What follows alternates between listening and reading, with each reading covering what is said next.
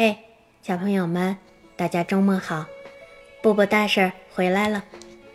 今天我们开始讲《魔法树的故事》第三部《魔法树上的居民》第十七章。康妮招惹了麻烦。他们坐在花丛中，周围依旧昏暗，可乔的手表此刻显示的。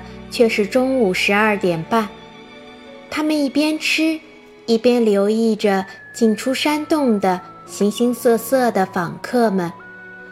有个老妇人想要问万事通女巫青春永驻的方法，她想恢复青春。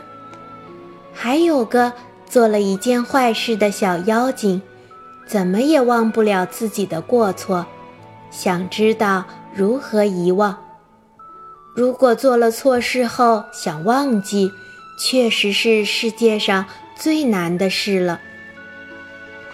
孩子们和所有过往的人交谈，人们想知道的秘密真是千奇百怪。有个坏脾气的精灵，甚至想知道笑的秘密。我这辈子从来没有笑过。他告诉乔：“我很想笑，但在我看来，从没有什么事是有趣的。也许智慧巫师能告诉我答案。要知道，他非常非常聪明。智慧巫师显然知道笑的秘密。坏脾气的精灵笑着走出了山洞。”当他经过正在野餐的孩子们时，他绽放出笑容。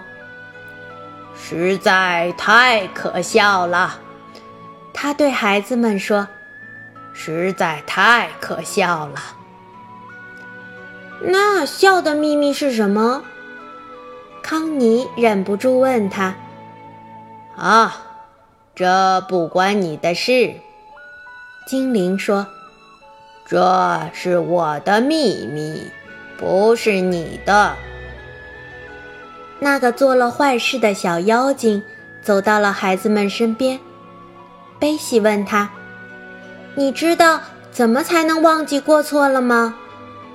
小妖精点点头：“我来告诉你，如果你做了一件错事，那么……”以后你就要做好事，他说，否则你会终日惶恐。对了，高帽子男巫告诉我，如果我能做一百件真正的好事，就能抵消我做过的那件坏事，这样我就会一点点忘记那件事。渐渐的好起来，所以我要开始做好事了。天啊，他得花多长时间做好事才能抵消那件坏事啊？乔说：“可怜的小妖精，做坏事的感觉肯定特别痛苦，而且怎样都忘不掉，怪不得他看起来闷闷不乐。”一个衣着华丽的仙女。飞到了山腰处，她看起来有钱有势，而且格外美丽。康妮想知道仙女来获取什么秘密，这一定是个超级大秘密。可仙女没有告诉孩子们她想知道什么，她朝孩子们笑了笑，就去敲了隐身夫人的门。哎。你们看到那个仙女了吗？什么名儿先生问大家。真好奇，她有什么想知道的秘密？她拥有美貌、财富和权力，还想知道什么秘密呢？什么名儿先生？你觉得他想知道什么呢？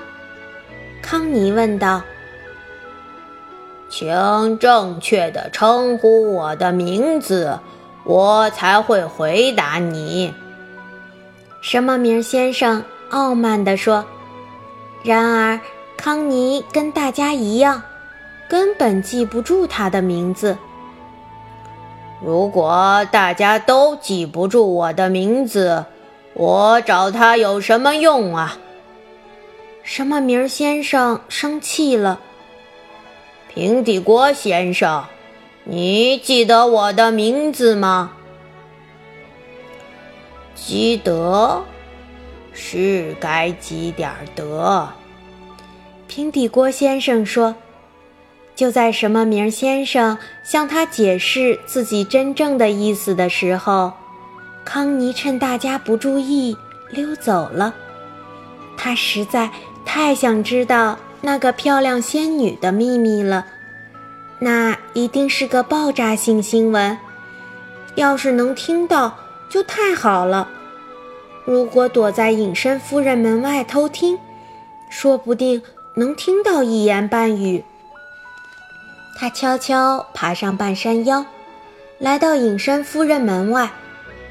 门是淡绿色的，画着红色的条纹，样式非常奇特。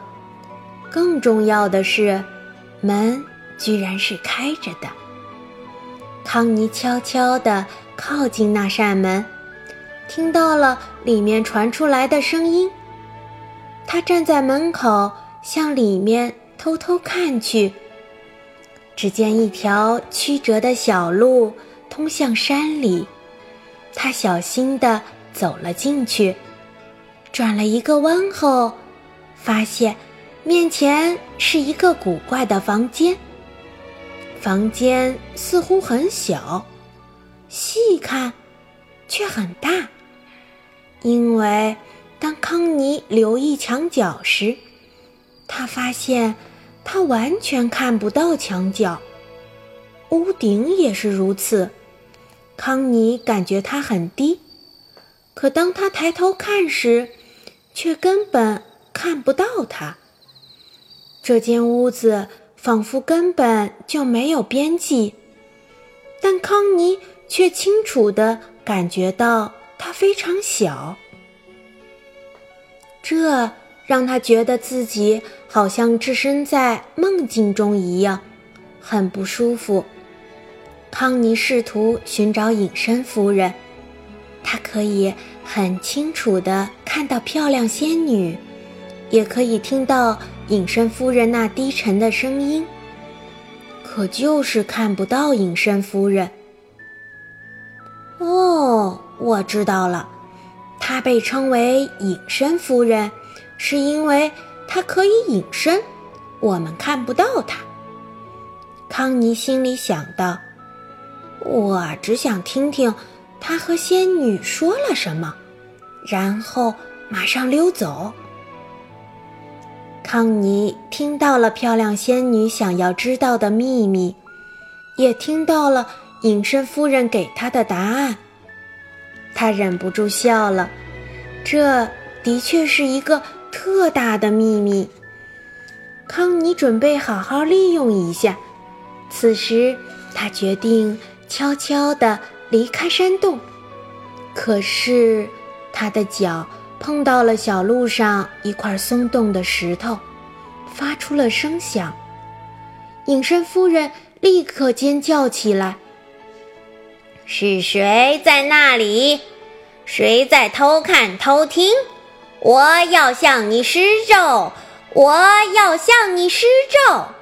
如果你听到了哪怕一丁点儿秘密，你都不能再开口说话。康妮逃跑了，他非常担心自己真的被施咒，惊恐万分地飞奔到山下。其他人听到他的声响，都皱起了眉头。康妮，我们叫你不要试图去打探任何秘密时，你保证过不去的，是吧？乔问他。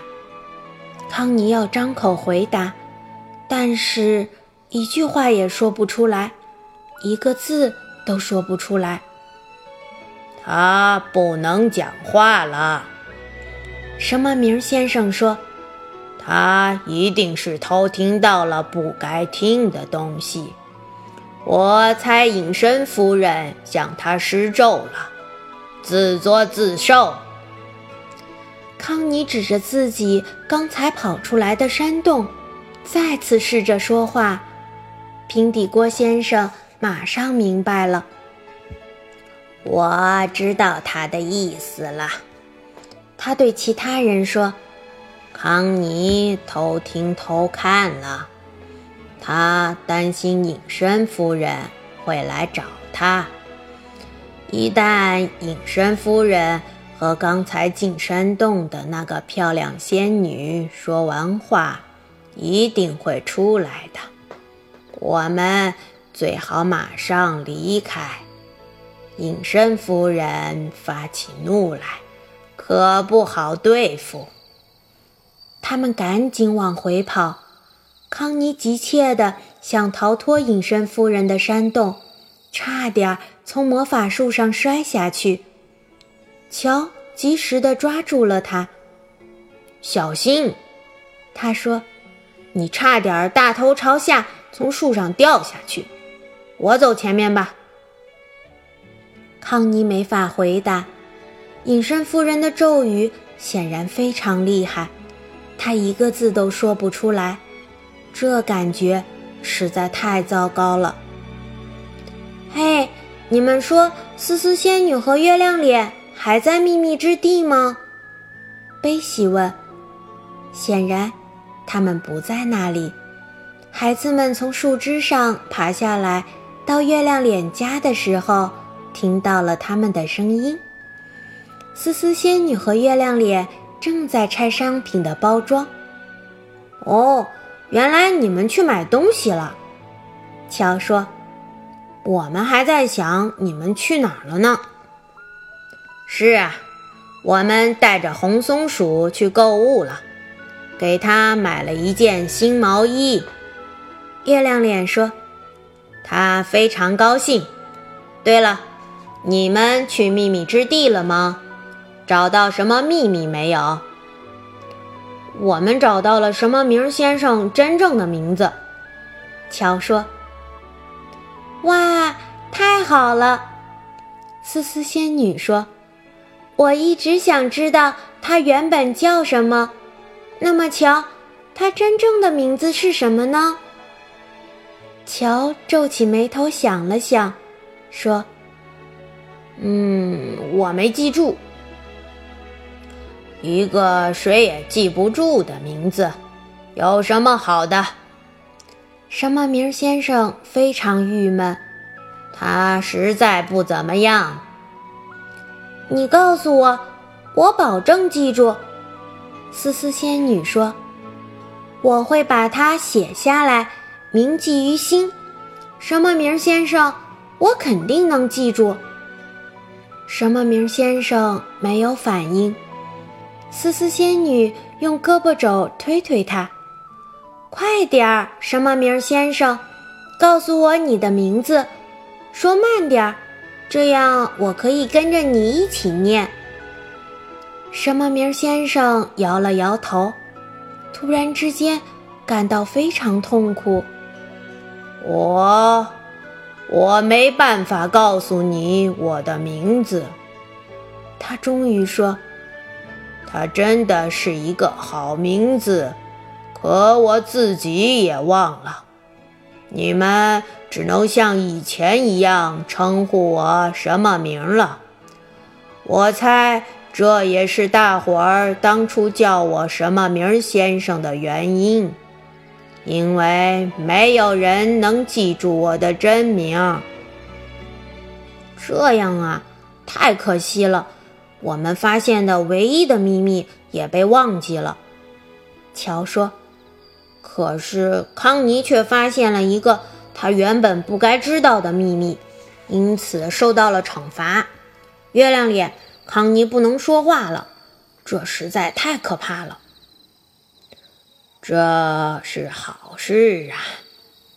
平底锅先生居然没听错，他幸灾乐祸地说：“沉默是金嘛。”康妮瞪着他，张嘴想要反驳，但一个字也说不出来。